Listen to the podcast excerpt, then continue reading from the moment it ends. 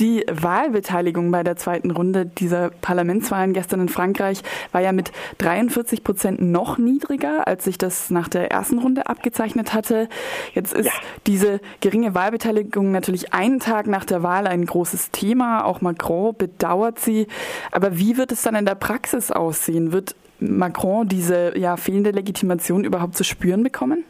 Das wird äh, davon abhängen, wie es an der sozialen Front insbesondere weitergeht und bei den innenpolitischen Konflikten. Also verbal bekundet natürlich auch das äh, bisherige und äh, nach der Wahl fortgeführte Regierungslager, dass äh, das bedauerlich sei, dass die Stimmenbeteiligung so gering ausfällt. Man muss hinzusetzen, dass 9,9 Prozent derer, die sich an der, an der Wahl beteiligten, äh, ungültige Stimmzettel abgaben. Das heißt, die äh, reale Zahl derjenigen, die einen gültigen Stimmzettel für eine der vertretenen Parteien abgaben, liegt bei unter 40 Prozent der in die Wählerregister eingetragenen Stimmberechtigten. Und das ist wiederum nicht identisch mit der Gesamtbevölkerung. Also die Zustimmungsgrad ist sehr gering. Das ist natürlich für eine im Kern wirtschaftsliberal ausgerichtete, also an den Interessen einer sozialen Minderheit äh, orientierten, einerseits gut, weil sie sozusagen die Ellenbogen frei haben, wie man auf Französisch sagt. Andererseits wirft es ein Legitimationsproblem auf.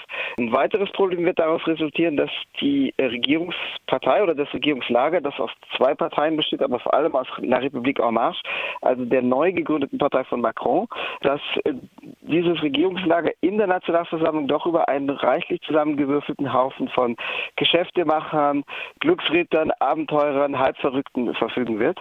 Das hat Macron auch im Vorfeld erklärt, als er sagt, damit es kein Sauhaufen wird, so hat er sich ausgedrückt, er benutzt den französischen Begriff Foutoir, also Saustall oder Sauhaufen, wird man schon enge, äh, eng die Manschetten anlegen müssen. Das ist einerseits gut, um durchregieren zu können. Es ist ja auch bereits angekündigt, zum Beispiel die, die, die sogenannten Reformen beim Arbeitsrecht auf dem Verordnungswege, also am Parlament vorbei durchzusetzen. Andererseits wird es natürlich möglicherweise Proteste begünstigen, aber auch das wird in der Praxis sich erweisen müssen.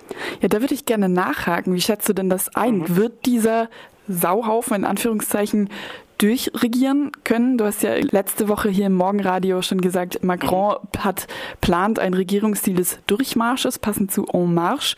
Wird er mhm. da Erfolg haben können, gerade wenn man ansieht, dass ja seine, seine Partei oder seine Bewegung ja vielleicht doch gar nicht so erfahren ist? Es regieren ja nicht die Abgeordneten, sondern es regiert die Exekutive, die äh, mehr oder minder Rückhalt bei den Abgeordneten benötigt und mehr oder minder sich dort Rückbindung holt, sozusagen. Und äh, im Macron-Lager wird das wahrscheinlich aufgrund der politischen Unerfahrenheit des Großteils dieser Abgeordneten in sehr geringem Maße der Fall sein, dass die Regierung sich rückbindet, dass die Regierung sich nochmal die Zustimmung holt, sondern äh, die Regierung wird sehr darauf bauen, dass da eben Ruhe im Karton dann herrscht. Wie erfolgreich das sein wird, bleibt tatsächlich abzuwarten. Aber wenn man sich mal anguckt, was da drunter ist und was da Leute, für Leute drunter sind unter den Abgeordneten, da haben wir eine hauptberufliche Astrologin in Toulouse, die jetzt verfolgt wird wegen äh, Schwarzarbeit, weil sie ihre Einkünfte aus der Astrologie nicht erklärt hat. Da haben wir eine Abgeordnete aus Lyon, die sich so lächerlich gemacht hat in der Fernsehdebatte zwischen den beiden Wahlgängen, weil sie Konjunktiv und Indikativ verwechselt hat. Also sozusagen, weil sie indirekte Rede mit direkter Rede, weil sie Möglichkeitsform mit Wirklichkeitsform verwechselt hat, die jetzt gerade noch hauchdünn den äh, erwarteten Wahlsieg äh, doch noch äh, bestätigt gefunden hat. Äh, da haben wir Leute, die wegen Mobbing, wegen des Verbietens unhygienischer Wohnungen zu einem überteuerten Preis strafverfolgt werden. Also da haben wir tatsächlich einen Haufen zusammen, dessen Mitglieder sich zum Großteil im Internet beworben haben und die dann in einem Castingverfahren wie bei einer Filmbewerbung sozusagen äh, ihre Bewerbung angenommen und abgelehnt gesehen haben. Äh, da sind sicherlich viele dabei, die überhaupt froh sind, überhaupt so einen Abgeordnetenstatus Status äh, überhaupt so ein Einkommen, das damit verbunden ist, zu haben, dass sie nicht allzu viele Fragen stellen werden. Also natürlich ist es möglich, dass, dass äh, eine gewisse Instabilität äh, und auch kritische Fragen an die Regierung hervorruft, aber bei dem Großteil rechne ich damit, dass die erstmal froh sind, ihre neu errungenen Status zu feiern und da nicht allzu viele Fragen stellen, zumal die Leute ja auch nicht unbedingt mit inhaltlichen Anliegen da reingewählt wurden. Ist denn dann von der Opposition zumindest mehr zu erwarten? Die ist ja relativ mhm. zersplittert.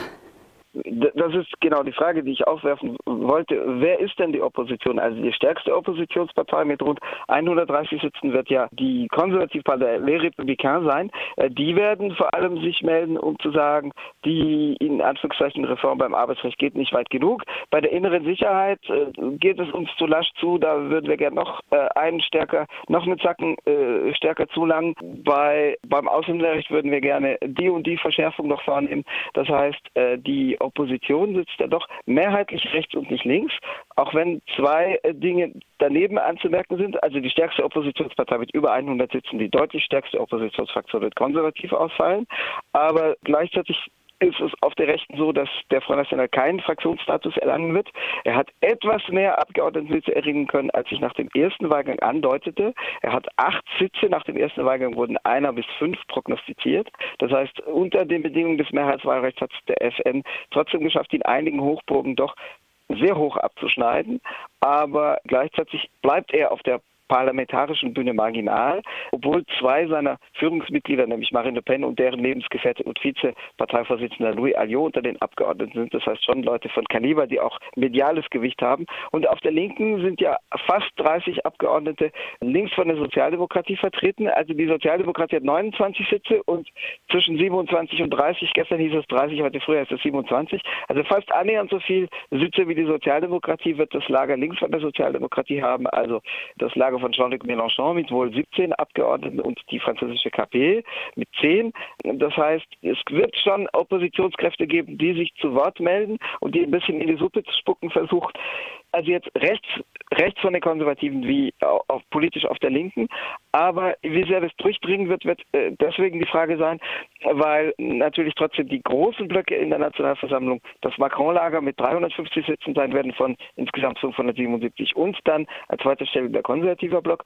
Und weil, und auch das muss man anmerken, Macron ja mit einem Programm in die Wahlen, damals in die Präsidentschaftswahlen zog, das unter anderem die starke, Einschränk starke Einschränkung der Rechte des Parlaments verspricht, weil Macron im Namen der Effizienz und äh, der Modernisierung des Politbetriebes, des Politikbetriebes unter anderem verspricht das Parlament, also das würde natürlich ein Gesetz benötigen, aber das Parlament künftig um ein Drittel zu verkleinern, die Sitzungsperiode zur Gesetzesberatung von neun Monate auf drei Monate zu verkürzen, den Rest sollen die Abgeordneten eher in den Wahlkreisen verbringen, aber dann jedenfalls äh, außerhalb des sozusagen der Konfrontation mit der Regierung oder des des Nebeneinanders mit der Regierung. Und es soll, so war Teil seiner Vorschläge zur Effizienzsteigerung im Politikbetrieb. Es sollen Änderungsanträge zu Gesetzesanträgen nur diskutiert werden im Plenarsaal, wenn sie in den Ausschüssen, in den fachlich zuständigen Ausschüssen durch die Mehrheit unterstützt werden. Das heißt aber dann durch die stärksten Parteien. Und die Minderheitsanträge fliegen raus.